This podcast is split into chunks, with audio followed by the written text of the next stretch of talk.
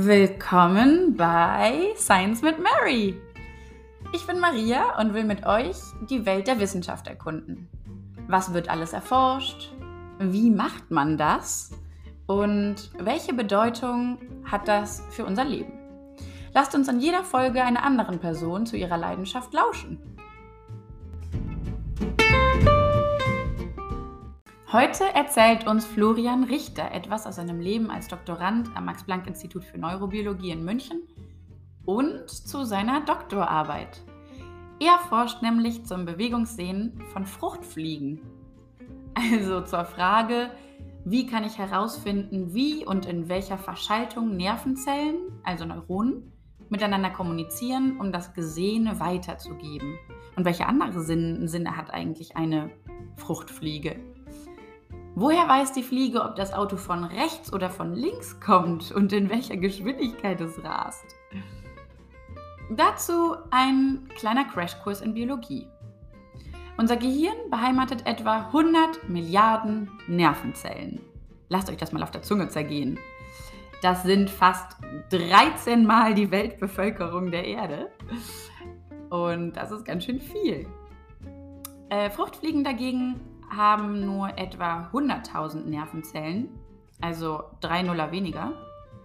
Und somit ungefähr so viele Nervenzellen wie Gütersloh Einwohner hat. Das ist natürlich deutlich weniger und daher wird sie gerne für die Hirnforschung verwendet. Man kann bei ihr besser Zusammenhänge herausfinden und damit eventuell Rückschlüsse für den Menschen ziehen. Im Allgemeinen sind Nervenzellen untereinander wild verbunden. Es gibt trotzdem Gruppen von Nervenzellen, die die gleiche Funktion haben und wir werden über einige davon sprechen. Und nun lasst uns loslegen.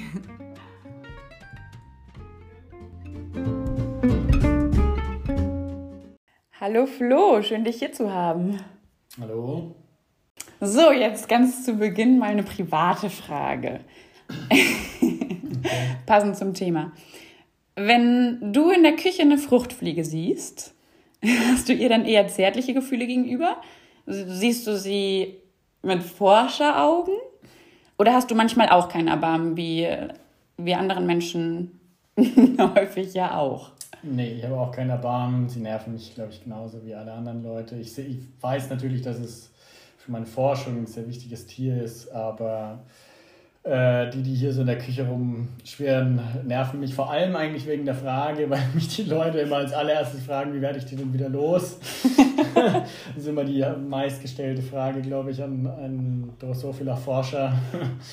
Und äh, deswegen nervt, nervt mich das, glaube ich, mehr. Noch mehr wahrscheinlich als andere Leute. Okay, das heißt, du machst keinen Unterschied zwischen den Drosophilas in deiner Küche oder die auf deinem Labortisch? Mm, nee, nee, eigentlich, eigentlich nicht. okay. Ähm, du hast mir vorhin ein Bild gezeigt, das du für deine Doktorarbeit ähm, selbst geschossen hast, das ein Fliegengesicht zeigt, in unvergleichbarer Detailtreue. Und diese Augen gucken einen direkt an und man sieht ganz, ganz viele Dinge. Magst du uns mal erklären, was man da so alles sehen kann? Mir kommt es eigentlich auf das gleich auffälligste auf diesem Bild an, also darauf kommt es mir am meisten an. Das sind eben die Augen der Fliege, weil ich mich eben meine gesamte Doktorarbeit damit beschäftigt habe.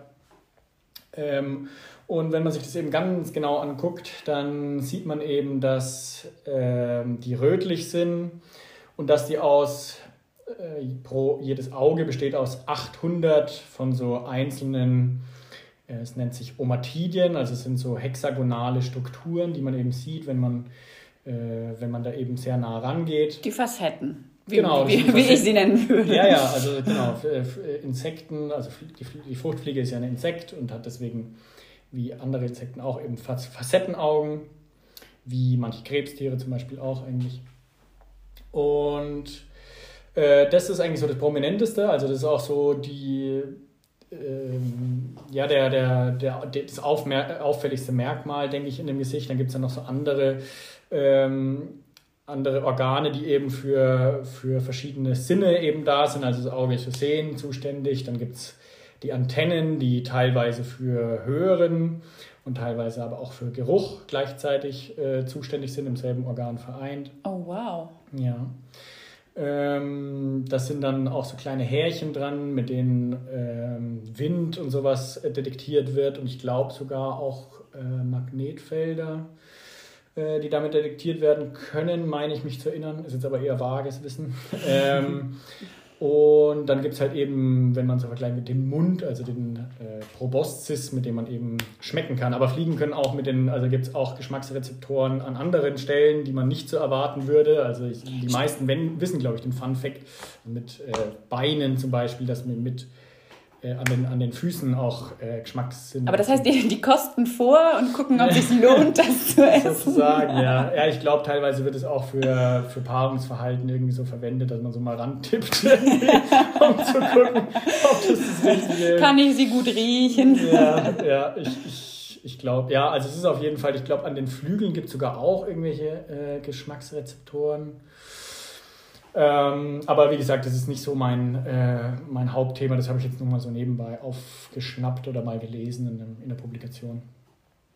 Okay, super spannend. Magst du uns vielleicht gleich ein bisschen versuchen, in, in verständlichen Worten runtergebrochen, deine 130-seitige oder 50-seitige Doktorarbeit ja, ein bisschen zu erklären. Was hast du da gemacht? Also prinzipiell geht es um das Bewegungssehen der Fliege, wie ich ja schon im Eingang äh, zu diesem Podcast gesagt habe. Ähm, und eben wie eine Fliege Bewegung visuell wahrnehmen kann. Also jetzt, äh, ja, das braucht man ja die ganze Zeit im Alltag. Also wenn ein Auto oder wenn sie über die Straße gehen, äh, müssen sie auch wissen, ob das Auto von links kommt oder ob es von rechts kommt. Also es sind ja sehr, sehr wichtige Informationen im Alltag und zusätzlich dazu äh, erzeugt man ja die ganze Zeit ähm, Bewegungsinformationen, wenn man sich selber bewegt. Also wenn ich jetzt vorwärts, fahr, äh, vorwärts laufe oder mit dem Fahrrad fahre, dann kommen halt, also dann bewegt sich ja das Bild auf dem Auge. Relativ zu meiner eigenen Geschwindigkeit. Genau, also mhm. und ja auch unterschiedlich schnell, ob man jetzt im Auto fährt oder Fahrrad oder ähm, mhm. eben läuft. Und das muss ja das Gehirn alles irgendwie verrechnen können. Und sowohl im Fliegenauge als auch eigentlich im menschlichen Auge gibt es dieses Phänomen, dass eben die erste, ähm, die erste Empfangsstelle, also die Fotorezeptoren, also die hat man vielleicht in der Schule schon mal gehört, beim Menschen eben Stäbchen und Zapfen, ähm, dass die eben nicht die Bewegung unterscheiden können. Also wenn man die jetzt zum Beispiel mit einer Taschenlampe von links nach rechts stimuliert oder von rechts nach links, ist völlig egal. Es kommt beides mal dasselbe Signal raus. Also die, die Fotorezeptoren sagen einem nur, da war da, was. Da war was. Da ist jetzt gerade Licht vorbeigekommen, aber man kann aus dem Signal nicht rauslesen, kam das jetzt von rechts oder kam es von links. So. Und wenn man jetzt aber ähm, ein paar Verbindungen, also äh, weiter runter geht im, im Netzwerk, also wenn man äh, sich in der Retina Zellen anguckt, die eben kurz davor sind, ins Hirn zu projizieren, also Retinal Ganglion Cells, Retinal Ganglion Cells heißt es halt auf Englisch, ähm, dann sind die richtungsselektiv, einige davon zumindest. Ähm, das heißt, die reagieren ähm, zum Beispiel, wenn man sie jetzt von links nach rechts stimuliert, aber nicht wenn man sie in die andere Richtung stimuliert. Aber das heißt, es sind nicht die fotorezeptorischen Zellen, die diese Information weiterleiten, weil die nehmen diese Information ja gar nicht auf sondern. Ja, genau. Also ähm, wie erhalten die dann diese Richtungsinformation, wenn sie in der im Netzwerk weiter Ja, ja, das sind? ist genau, das ist die Frage. Ach so. Sehr gute Überleitung. Also das ist die zentrale Frage der ganzen Abteilung eigentlich, wie diese Zellen richtungsselektiv werden. Also selektiv heißt eben, dass sie nur in eine Richtung und in die andere nicht reagieren.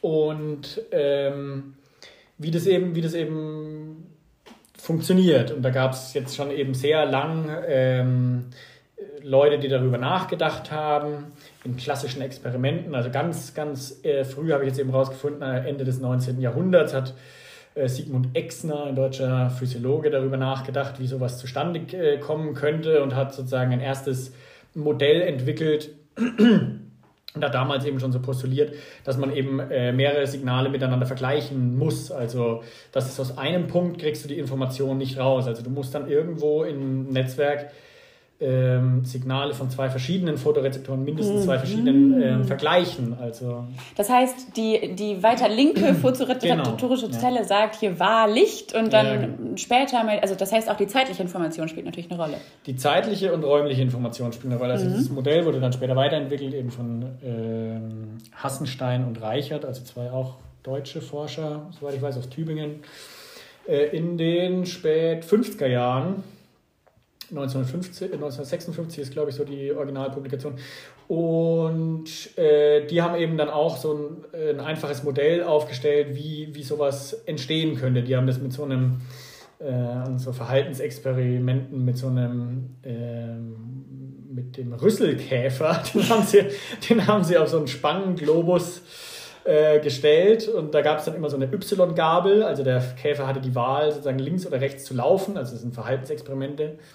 Ähm, und wenn man jetzt eben dann äh, die mit so einem Streifenmuster nach links, also das sich nach links dreht, stimuliert, dann läuft dieser, ähm, läuft dieser Käfer auch auf dem Y nach links und wenn man das in die andere Richtung macht, dann läuft er halt nach rechts.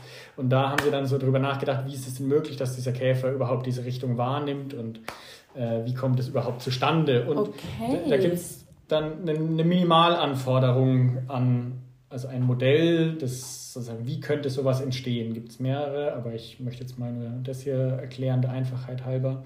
Die anderen sind sich auch meistens dann ähnlich oder ja.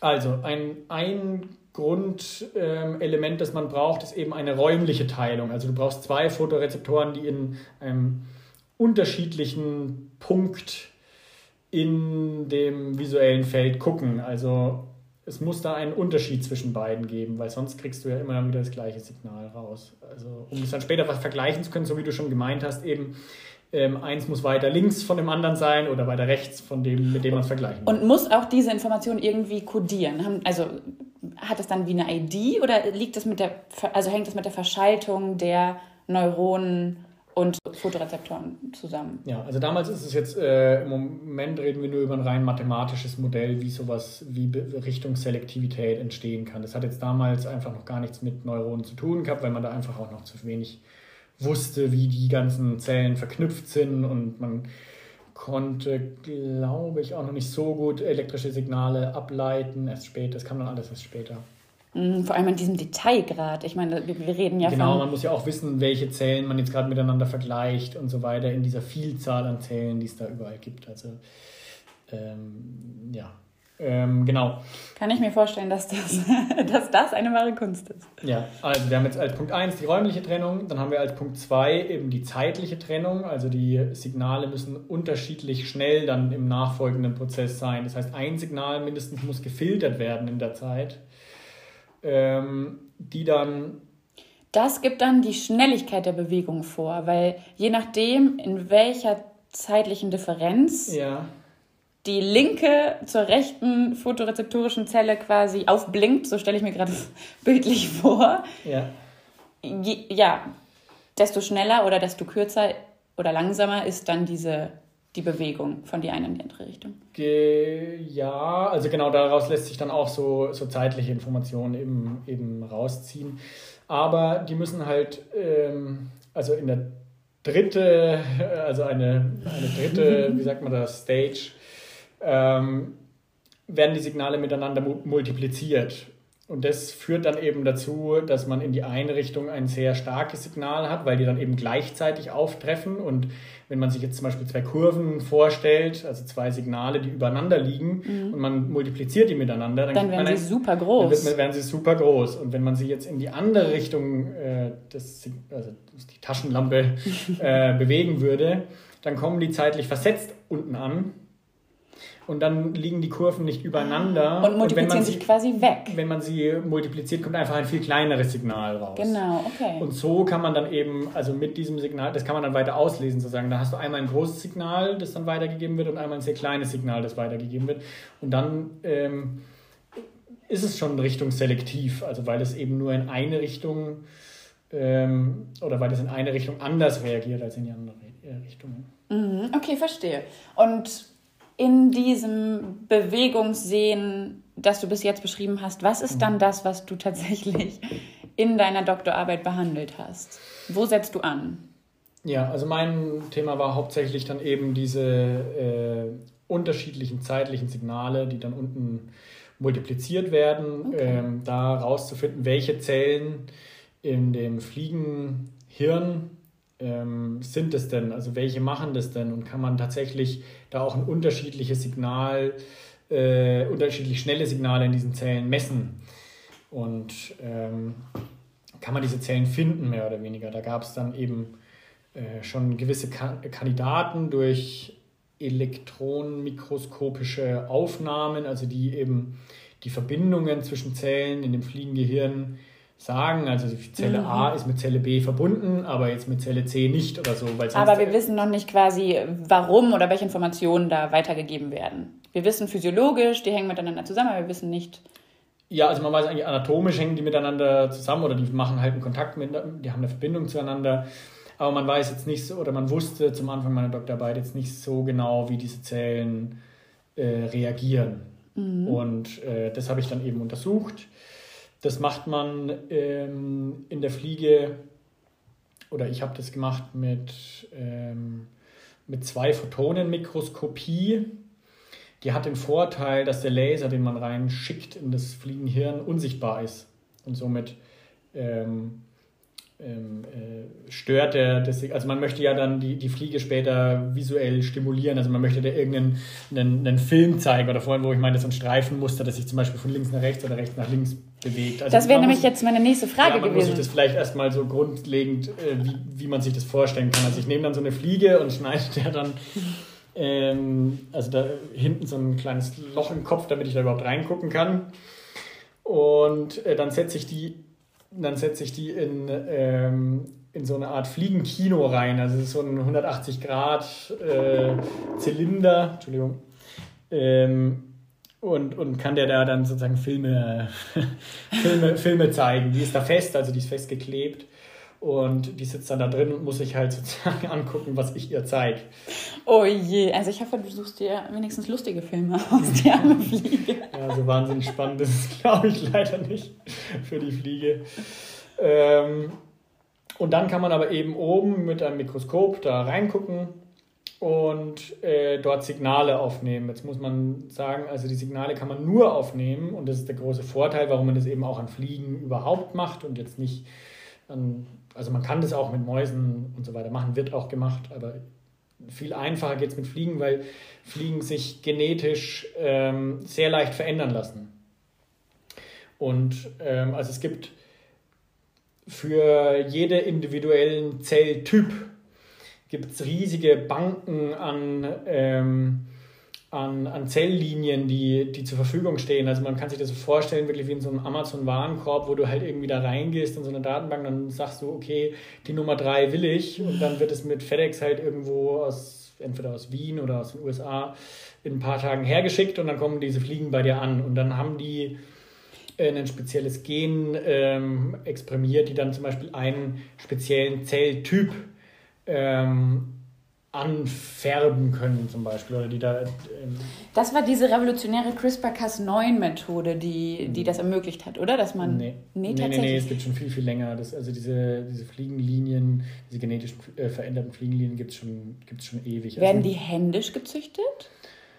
Boah, das, äh, nee, ich glaube, das sind Molekulararbeiten. Äh, also man hat dann äh, so Vektoren und, und baut da dann Gene ein und die gibt man dann, glaube ich, in den Embryo und also in den Fliegenembryo mhm. und der entwickelt das dann, glaube ich, in, in, also, äh, im Laufe seiner, seiner Entwicklung.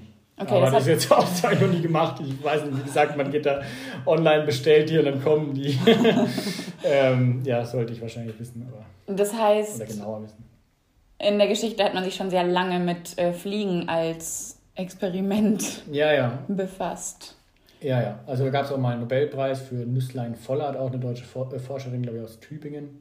Äh, man hat aber die Fliege schon sehr lange als Modellorganismus, vormals eben für genetische Fragen und äh, später dann eben auch für neurobiologische Fragen. Man nimmt es auch für Entwicklung, für, für äh, Stoffwechselsachen. Was so hat jetzt eigentlich sozusagen das Fliegengehirn mit dem menschlichen Gehirn gemeint? Warum kann ich das Fliegen sehen, das ja eigentlich anatomisch schon ganz anders funktioniert, irgendwie diese ganzen mhm. Facetten, die bestimmt irgendwie ja. anders als unsere zwei Pupillen die Informationen aufnehmen und weiterverarbeiten. Wieso, mhm. wieso arbeitet ihr mit Fliegen?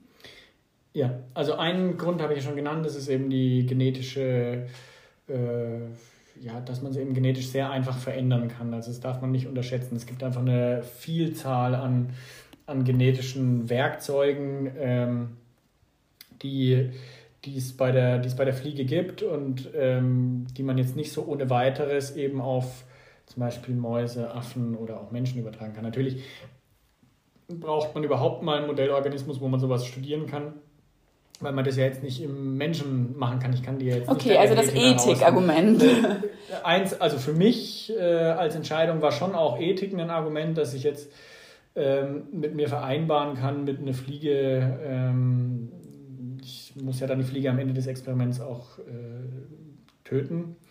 Das kann ich mit mir vereinbaren, mit einer Maus. Ehrlich gesagt weiß ich nicht, ob ich das könnte. Da bin ich einfach nicht so ja, ver äh, veranlagt dazu. Ähm, es gibt noch weitere Argumente. Also erstmal ist es sehr kostengünstig. Also so eine Fliege, die, das Futter, das man dafür herstellt, so ein Brei einfach, ist extrem günstig. Also du kannst dann sehr, sehr viele Fliegen ähm, züchten, die äh, funktioniert einfach. Und es geht sehr schnell. Also eine Fliege macht eine neue Generation, also macht Kinder mhm. äh, innerhalb von zehn Tagen. Also sobald du Männchen und ein Weibchen zusammenbringst, legt es die Eier und die ähm, werden dann in ein paar Tagen äh, entwickeln die sich zu Larven und äh, verpuppen sich dann und in zehn Tagen schlüpft die neue Fliege. Also du kannst eben diese genetischen Veränderungen auch extrem schnell äh, vorantreiben, während du bei Mäuseexperimenten zum Beispiel manchmal jahrelang brauchst, verstehe, bis, du dein, bis du dein Versuchstier hast, äh, mit dem du dann den Versuch machen kannst. Und wenn er dann nicht klappt, dann musst du halt wieder von vorne anfangen. Und bei einer Fliege ist die Zeit halt manchmal dann nicht so krass verschwendet. Okay, aber das waren jetzt Kostenargumente. Das heißt, geringe Kosten, geringer Aufwand, sie ähm, vermehren sich schnell und so weiter. Und was ist der Nutzen? Ja, also man muss, glaube ich, prinzipiell da immer ein bisschen dämpfen. Also es ist, es ist Grundlagenforschung. Es geht einfach darum, etwas zu verstehen, was man vormals nicht verstanden hat. Mhm. Ähm, man, eine der häufigsten Fragen, die ich immer in Diskussionen ähm, oder mit, mit Verwandten oder so weiter ähm, bekomme, ist natürlich, warum macht man das? Mhm. Warum macht man das? Aber ich finde immer, das kann man halt bei allem, äh, bei aller Grundlagen, irgendwo muss man anfangen und man, man muss ja erstmal, bevor man jetzt halt weiterdenkt, die Frage ist immer so, also man wird dann immer so, was ist der Nutzen für Menschen? Was ist der Nutzen für die Medizin? Ähm, äh, können dadurch jetzt dann Menschen direkt wieder sehen oder irgendwie sowas? Das ist aber nicht der Sinn von Grundlagenforschung, finde ich. Es also, ist ja also meistens auch nicht direkt zielorientiert, sondern auf dem Weg dahin macht man Entdeckungen, die unerwarteterweise genau. eventuell genau, genau. Anwendung also da, auf Menschen haben. Also es ist nicht ausgeschlossen. Nein, es ist überhaupt nicht. Also ganz im, ganz im Gegenteil. Ich würde sagen, es führt dann schon immer zu, zu ähm, dem, das tiefere Verständnis führt sehr häufig dann auf dem Weg irgendwie zu ja, Ideen, teilweise von den gleichen, teilweise von anderen Leuten, die dann sagen, ah, Moment mal, das kann ich ja doch irgendwie benutzen. Also ein ganz, ganz, ganz berühmtes Beispiel, das schon seit Jahren so Favorit für einen neuen Nobelpreis auch eben ist, mhm. ist so die Entdeckung, Entdeckung von diesen Lichtkanälen, die eigentlich äh, ursprünglich in Algen waren. Also die, mhm. man, irgendjemand hat halt an Algen geforscht und hätte man damals wahrscheinlich auch immer sagen können, ja, warum, was, was, was will man denn damit? Was soll denn das da irgendwie in so in so Algen darum zu pieksen und zu gucken, was die machen und so, das ist doch alles völliger Blödsinn. Aber, ähm, also diese Algen exprimieren Kanäle, die lichtsensitiv sind. Und so kann man, es ist wie ein Lichtschalter sozusagen. Also du kannst eine Aktivität von einer Zelle, wenn du diesen, diesen Lichtkanal eben jetzt den kann man eben genetisch exprimieren, auch in Zellen von Fliegen. Ist das so. ein Protein oder wie ist das? Ja, Kanäle sind Proteine, genau. Okay, das sind Proteine ja. und ich züchte den in meine spezifische Zelle mit rein. Genau, du möchtest jetzt zum Beispiel in deinem Photorezeptor oder in dem Photorezeptor der Fliege oder in irgendeiner beliebigen Zelle möchtest du diesen Kanal exprimieren. Also du möchtest den dort, dass der dort vorhanden ist in einer Fliege. Und wenn du dann Licht drauf gibst, also ganz normal, so halt Mit ja, einem Laser. Ja, oder kann, kann man wahrscheinlich, würde sogar mit einer Taschenlampe funktionieren, weil Weißlicht ja auch irgendwie. Muss aber das Gehirn dann offen liegen, oder? Nicht mal, nee, nee. nee Durch nee. den Kopf. Ja, also wenn es stark genug ist, ähm, dann, dann kann man zum Beispiel, also das ursprüngliche Protein ging eben mit Blaulicht. Mittlerweile gibt es für alle Lichtfarben diese Proteine. Es gibt in Hülle und Fülle ähm, verschiedene Kanäle, die verschiedene Eigenschaften haben. Aber so der, der ursprüngliche Gedanke ist eben, dass du mit einem Lichtschalter einfach eine Zelle anmachen kannst und wenn du einen Lichtschalter ausmachst, äh, ist die Zelle wieder aus. Moment, aber bedeutet das, bedeutet das, dass ich Menschen wie Marionetten bestimmte Dinge tun oder hören oder fühlen lassen könnte? Mm, Nee, ich glaube, das ist mir dann schon wieder alle. ich glaube, das ist dann schon wieder alles ein bisschen zu fancy gedacht oder zu weit oder vielleicht, keine Ahnung, vielleicht geht es irgendwann, aber Also worauf ich eigentlich hinaus. so, äh, angenommen, ich will das kurz zu Ende denken. Ja, ja. Angenommen, ich, ich wüsste von einer bestimmten Zellenart, genau diese Zellenart, ähm, wenn, wenn die feuert, dann sagst du immer, dann sagst du immer, du Nase. ähm, Okay. wenn ich das wüsste, wenn ich genau Ja, wüsste, ja. diese Zelle ist dafür verantwortlich Ja. und ich züchte diese Proteine in diese Zelle ein, Ja, mal angenommen, es gäbe so eine Zelle, die tatsächlich für ein bestimmtes Wort kodieren würde, was Mhm. es nicht ist, glaube ich. Ähm, dann wäre das möglich, ja. Aber es hat ja eben, also ich möchte ja, worauf ich hinaus will, ist eben, wofür man das jetzt zum Beispiel im Moment nutzt. Da gab es vor ein paar Wochen Nature Medicine eine Publikation. Man nutzt sich diesen Kanal eben auch teilweise in, äh, in Menschen jetzt gerade. Also kam eben gerade eine Publikation raus von der Forschungsgruppe aus Basel, von, äh, von dem Institut von Boto und Roska, der da eben so federführend ist in dieser Forschung. Ähm, von, der hat es exprimiert in Patienten mit der Krankheit Retinitis pigmentosa. Ähm, das ist eine Krankheit, wo Leute dann im Laufe ihres Lebens komplett blind werden, wo die Photorezeptoren sich zurückbilden. Und also jetzt muss man eben so einen Photorezeptor, wenn der nichts mehr weiterleitet, also wenn der dir nicht mehr sagen kann, da ist gerade Licht oder weniger Licht oder dunkel, dann ist man blind. Also alles, was danach liegt, kriegt er dann kein Signal mehr. Ne? Also klar, das ist die vorderste Schicht. dein Wenn die Auge- vorderste ja, Schicht mir keine Informationen gibt, Genau, dann kann dann- ich auch nichts dann- mit der anfangen. Genau, dann kannst du nichts mehr weitermachen. Mhm. Also das, ich glaube, im Laufe des Lebens engt sich das erstmal so das, das Feld ein und irgendwann ist man halt komplett blind. Und jetzt hat man eben mit diesem Patienten, weil es ja auch in dem Fall dann eben, denke ich mal, nicht mehr so, also es gibt halt dann auch nicht mehr so viel zu verlieren, man hat ja keine Sehfähigkeit mehr und deswegen ähm, ähm, hat man da eben mit Patienten dann eben Versuche gemacht, wo man diese, diese Kanäle dort exprimiert und die kriegen dann eine Brille auf und diese Brille ähm, äh, scheint dann das richtige Licht auf dein Auge oder auf das Auge des Patienten. Zum Beispiel grünes Licht für grüne Mhm. äh, Proteine in den Photorezeptoren? Nee. Nee, also diese, diese Kanäle brauchen halt eine best äh, bestimmte Lichtwellenlänge. Also jetzt in dem Fall ist es Rotlicht, weil es eben der Kanal Crimson äh, ist und der ist halt eben, also der ist eben sensitiv für Rotlicht. Also das heißt, ähm, der macht auf, wenn da Rotlicht drauf Ja, scheint. ja, ja, okay? und dann geht, dann ist die Zelle aktiv. So, und jetzt hat man eben diese, kan ähm, diese Kanäle in, in den Photorezeptoren dieser Patienten exprimiert.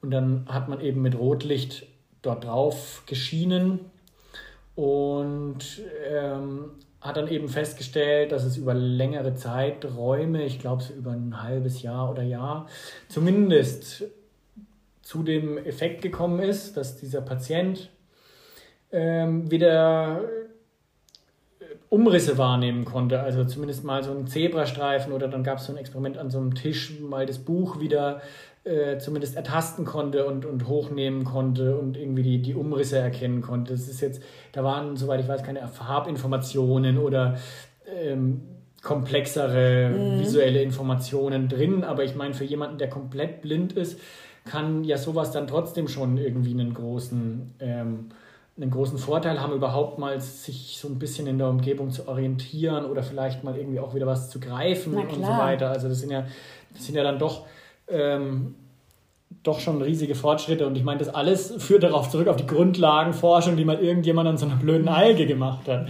Sonst hätte man diesen Kanal ja niemals entdeckt und, und ähm, auch nicht gelernt, wie man den in, den, in das menschliche Auge da rein äh, injizieren kann und so weiter. Ne? Also Wie funktioniert das dann in der Forschung? Ist es dann so, dass ähm, die Menschen, die Grundlagenforschung verschiedenster Bereiche ähm, ja, machen, ähm, andere Leute, für die das potenziell interessant sein könnte, informieren über ihre Forschungsergebnisse? Oder muss man selbst in alle Richtungen recherchieren und gucken, ob etwas Interessantes irgendwie zufällig in Quantenphysik erschienen ist, was ich vielleicht für meine Ergebnisse ähm, oder für meine Forschung benutzen könnte? Ist Grundlagenforschung in der Hinsicht quasi schon, arbeitet sie auf andere Bereiche zu? Arbeitet ihr zusammen im ähm, weitesten Sinne? Mm, ein klares Jein. nee, also ähm, es ist jetzt nicht so, dass ich mir Publikationen von, aus der Quantenphysik angucke oder sowas. Also ich gucke da jetzt nicht, äh, was, was passt da jetzt für mich.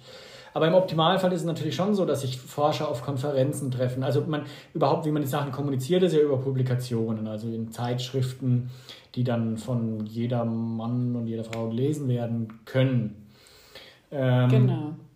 Und das kann natürlich sein, dass da dann halt irgendwo ein, ein, ein Chemiker hockt und sich denkt, ach Mensch, dieser Kanal wäre ja auch für mich interessant oder sowas.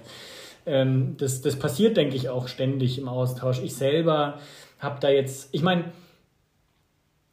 alles, was wir benutzen, also prinzipiell habe ich mit Genetik jetzt nichts zu tun, aber ich benutze die ganze Zeit genetische äh, Sachen. Also irgendwann muss es da mal eine Verbindung gegeben haben, die es in die Neurobiologie gebracht haben. Oder ich benutze ähm, ja, also mein Zwei-Photonen-Mikroskop ist ja erstmal aus der Physik ähm, gekommen. Haben dann die Physiker bei euch angeklopft Nein. und gesagt, hey, das könnte vielleicht für eure Forschung interessant sein? Mm, nee, nee, also ich glaube, da, da, dafür, dass es für unsere Forschung interessant ist, ist, glaube ich, tatsächlich unser Chef mal irgendwann drauf gekommen. Der kennt den, der das erfunden hat, das Mikroskop, der okay. arbeitet auch bei uns im Institut. Ähm, hat auch mal einen Brain Prize bekommen, einen sehr großen Preis. Und ich glaube aber dem, äh, der hat es mal gesagt, dass es eben für visuelle Forschung sehr vorteilhaft ist, wenn man Laser hat, den man nicht sieht. Mhm. Klar, man will ja nicht irgendwelche Biases rein. Genau, weil sonst, äh, sonst vermischst du das ja mit, deiner, mit, deinem, mit deinem Stimulus, also mit dem mit dem Streifenmuster zum Beispiel, dass du jetzt von A nach B fährst. Verstehe ich, ja. Ja, ja. Und äh, also es gibt da schon immer wieder, ich denke, durch, ich denke, das entsteht auf Konferenzen, ne, durch ständigen Austausch auch irgendwie mit Leuten, interdisziplinäre Meetings und so. Also ich kann mir das, irgendwie muss das passieren, weil sonst wäre sonst wäre ich jetzt nicht in der, oder würde ich nicht die ganzen Sachen verwenden, die ich die ich tagtäglich bei meiner Arbeit verwende. Jetzt bist du in den nächsten Wochen, wahrscheinlich, hoffentlich, Daumen sind gedrückt, fertig mit deiner Dissertation mhm. und hast, äh, sagen wir mal, tiefere Einblicke in die Forschung bekommen als der durchschnittliche Bürger oder die durchschnittliche Bürgerin. Was, was funktioniert gut? Wo siehst du Potenzial? Ja, ich glaube, das ist eine Frage, die wahrscheinlich einen ganz eigenen Podcast füllen könnte. Äh, aber ich denke, ich kann es vielleicht so auf ein, zwei Punkte runter kondensieren. Also ich denke, das, das grundlegende Hauptproblem, an dem auch irgendwie nie so richtig was geändert wird, äh, ist einfach die Verfügbarkeit der Stellen. Also nach meinem Doktor, man muss sich vorstellen, dass der Flaschenhals wird danach dann immer enger. Also dann gibt es halt noch Postdoc-Stellen, da kommt man schon eben auch noch ja, ganz gut ran, denke ich irgendwie. Postdoc, also nach, also nach dem, dem Doktor. Doktor musst du nochmal halt irgendwie dich beweisen. Meistens wird von dir verlangt, dass du das irgendwie dann im Ausland machst oder in anderen, also auf jeden Fall in einer anderen Forschungsgruppe. Also man kann halt nie dort bleiben, wo man ist. Aber um das mal zu Ende zu spinnen, dann bist du Postdoc und dann äh, wird der Flaschenhals richtig eng, weil dann geht es eben um Gruppenleiterstellen, also dass du eine eigene Forschungsgruppe machst. Ist das dann direkt eine Professoren? Nee, also eben nicht. Ja, schön ah, okay. nee, da haben sie sich schon was Feines dabei ausgedacht. Also da gibt es erst mit Junior Group Leader oder sowas. Und also was heißt, es ist immer so euphemistisch. Junior Group Leader bist dann auch schon irgendwie Anfang 40 oder sowas. Und dann bist du Junior Group Leader. Und keine Ahnung, wenn du das dann auch nochmal toll machst und auch nochmal irgendwo anders hingehst und dich dort auch nochmal deine Forschung beweist, dann bist du halt irgendwann äh, Senior Group Leader. Ja, Senior Group Leader und äh, vielleicht Professor und kriegst dann vielleicht irgendwo eine unbezahlte, äh, ne, nicht eine unbezahlte, sondern eine unbefristete, unbefristete, schlecht bezahlte Stelle. ähm, wobei die Bezahlung ist jetzt nicht das Problem. Also die Bezahlung ist, glaube ich, die meisten Wissenschaftler, es geht jetzt niemand in die Forschung, um zu sagen, da will ich jetzt richtig Kohle rausholen. Zumindest jetzt nicht in der Neurobiologie. Das ist ja meistens auch gar nicht die Motivation, glaube nee, ich. Nee, ich glaube, das ist so eine intrinsische, ja, neugierige äh, Motivation, warum man, das, warum man jetzt Forscher wird. Mhm. Aber das ist eben so der, der Werdegang und der ist bis jetzt auch irgendwie nie richtig durchbrochen worden. Also selbst an Instituten wie jetzt Max-Planck-Institut ähm, bestehen diese Strukturen im weitesten schon, so dass man halt eben nie dort bleiben kann, wo es einem eigentlich gerade gefällt. Also da, wo ich jetzt gerade bin, zum Beispiel gefällt es mir sehr gut, das ist eine super, super Arbeit, macht super Spaß, super Leute und so weiter. Aber nach dem PhD ist dort halt auch über kurz oder lang einfach Schluss. Also das, da gibt es keinen, ich kann da nicht sagen, ich, ich bleibe da länger. Es gibt halt immer diese ein, zwei Jahresverträge und du musst halt immer nach ein, zwei Jahren dann gucken, wie es weitergeht. Das ist halt immer diese ständige, ständige Unsicherheit. Es gibt Leute, ähm, die damit äh, gut leben können. Ich brauche, denke ich, ähm, also bin Anfang 30, irgendwann auch mal so ein Mindestmaß dann an, an Sicherheit, wo ich irgendwie weiß, jetzt, jetzt, darf, jetzt kann ich hier bleiben und mir auch irgendwie, keine Ahnung, ein Leben drumherum irgendwie aufbauen oder so. Wohin verschlägt es dann die anderen 95 Prozent? Naja, also viele machen schon eben dann noch einen Postdoc einfach und probieren es halt irgendwie nochmal, gehen nochmal vielleicht in die USA, England, Frankreich, was weiß ich, irgendwo mhm. hin oder auch in Deutschland sicherlich. Ähm, ja, und wo es die anderen hin verschlägt, das ist eine, das ist eine interessante mhm. Frage, weil ich glaube, die, die Leute sieht man halt immer nicht. Man kriegt immer halt als Wissenschaftler oder als Doktorand, kriegst du immer diese Geschichten von den Nobelpreisträgern vorgesetzt oder halt von irgendwelchen Direktoren, von irgendwelchen Instituten und so. Und ja, damals war es ja auch für mich so schwer und dann habe ich einfach weiter und so diese amerikanisierten Lebensläufe, nenne ich es jetzt mal, also so diese so in dem Genre von, von äh, irgendwie diesen motivational YouTube-Videos oder so, wo man dann sagt, ja, ich habe dann einfach irgendwie durchgebissen und dann. Ich wollte gerade sagen, ich glaube, das ist nichts ja, äh, forschungsspezifisches. Ja, und dann, dann ist es immer so, man sitzt dann da, oh ja, geil, der, der hat es echt richtig geschafft, so mache ich es auch. Aber da gehen halt auf dem Weg dann irgendwie die anderen 99 Prozent, die halt irgendwie anderen Jobs haben, die hört man ja nie, weil man, man hört natürlich die Lebensläufe aus. Naja, aber die sind ja bestimmt auch in da, ganz, ja. und in, und in entscheidenden Rollen. Also ich meine, gut ausgebildet, gehen wahrscheinlich in die Wirtschaft oder gehen in, weiß jetzt nicht, in deinem Fall vielleicht in die Pharmaindustrie, keine Ahnung, ja, ja, Technologie ja, und so weiter. das, das sind ja auch ähm, Nein, großer sag, Einfluss auf die Gesellschaft haben die trotzdem. Ja, ja, nee, ich sage ja nicht, dass, es, dass das dann irgendwie das Abstellgleis oder sowas ist oder dass man dann irgendwie hoffnungslos verloren ist. Ich sage nur, wenn man eben Forscher äh, werden will in dem klassischen akademischen in der klassischen akademischen Laufbahn. Es gibt ja auch Forscher, die eben für Firmen arbeiten und so. Mhm. Aber jetzt, ich habe ja am Anfang, also jetzt nur dann so diesen Universitätswerdegang oder eben ja, Institutswerdegang so, so dargelegt und der ist eben schon auch Problem oder risikobehaftet eben, weil es kann, also es passiert natürlich dann nach dem Postdoc, das sind dann maximal nochmal acht Jahre oder so, also ich bin jetzt 31, wenn ich jetzt einen Postdoc anfange und ich nutze den bis zum Ende sozusagen aus, dann bin ich 39 und wenn ich dann keinen Job finde, dann stehe ich da halt vielleicht irgendwie mit zwei Kindern und Familie irgendwo in den USA und weiß nicht so recht wohin mit mir, also ähm, weil man halt ja, da ist dann der Arbeitsmarkt schon auch, also das kriegt man schon mit. Hart der umkämpft. Dann, der ist dann schon schwieriger. Mhm. Also weil man ist nicht mehr so jung, dass man, also für den Arbeitgeber sind andere Leute dann teilweise auch interessant oder meistens zu spezialisiert und so. Also das wird dann schon äh, teilweise ein bisschen schwierig. Ich möchte, das sind jetzt alles ein bisschen negative Darstellungen. Es gibt Leute, die sicherlich sagen, Nee, bei mir alles super gelaufen. Ähm, okay, ja, dann zum Abschluss vielleicht mal die, die schönen Dinge, die du mitnimmst jetzt, wo deine, mhm. wo deine Dissertation bald abgeschlossen ist. Ja, also es gibt schon extrem viele sch schöne Sachen. Also vor allem bei mir in der Abteilung die maximale Freiheit, die ich, die ich habe. Jetzt zum Beispiel dieses Bild von der Fliege, von dem wir ganz am Anfang geredet haben, dieses sehr detaillierte Bild. Das hat mich sicherlich einen halben Tag Arbeitszeit äh, gekostet, den ich da an diesen äh, diesen Maschinen im Labor gehockt war und das dann doch bearbeitet in Photoshop und so weiter. Und es da sieht kommt, wahnsinnig beeindruckend aus. ja, aber da kommt, also da kommt dann jetzt auch nicht der Chef am Abend rein und sagt, was hast du denn heute den ganzen Tag gemacht, nur Blödsinn oder sowas, sondern es ist eher so, da kriegt man dann mehr Bewunderung, als, obwohl es jetzt keinen direkten Nutzen für die Abteilung hat oder auch für, jetzt in der Firma stelle ich es mir zumindest irgendwie so vor, dann wird halt dann schon irgendwie geguckt, was, man, was hat man so erwirtschaftet irgendwie oder was hat man gemacht mit seinem Tag. Welchen Wert hast du geschaffen? Ja, genau. Und, und, und, und also diese Freiheit oder auch die Arbeitszeitenfreiheit ist, ich, ähm, ich heute zum Beispiel habe ich jetzt gearbeitet, heute ist äh, Samstag. Ähm, und dafür war ich aber am Donnerstag in den Bergen, weil das Wetter gut war und so. Also das kann man sich dann halt schön frei einteilen. Und die Arbeitsbedingungen verbessern sich auch. Also man kriegt jetzt immer, seit ich ähm, begonnen habe, zumindest immer mehr Geld. Also es gibt äh, immer mehr Geld. Es löst die grundsätzliche Problematik mit, der, mit dem dauerhaften Job natürlich nicht, aber man kriegt mehr Geld, man kriegt mehr Urlaub. Wir haben 10 mehr Urlaubstage bekommen. Also jetzt haben wir halt auch 30, vorher hatten wir nur 20. Ach so, also, also seid ihr jetzt auf dem normalen. Jetzt halt, jetzt halt normal, aber ähm, äh, trotzdem, das gab es dann halt einfach so mal. Und, und, und das, also ja, auch immer mit Leuten in deinem Alter.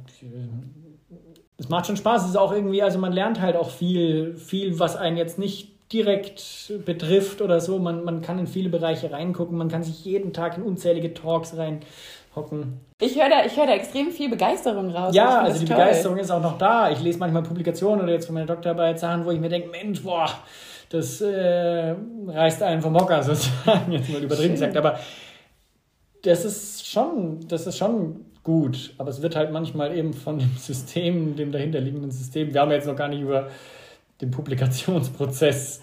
Ja, das wäre gesprochen. tatsächlich nochmal eine andere. Ja, da, also da, da einem Da machen wir eine neue Schublade auf. Immer du. so nach dem Motto, wenn Verwandte fragen, wie viel hast du denn bekommen für deine Publikation, wenn man ihnen dann erzählt, dass man da 1000 Euro zahlen muss an die Verlage, dass es überhaupt gedruckt wird und so. Ähm, aber das ist, glaube ich, jetzt führt wahrscheinlich zu weit. Ja, vielen Dank auf jeden Fall, dass du so viele Eindrücke mit uns geteilt Gerne, hast. gerne. Also ich fand das super interessant, sehr lehrreich und äh, drücke die Daumen für die Zukunft. Ja, vielen Dank, vielen Dank. Tschüss.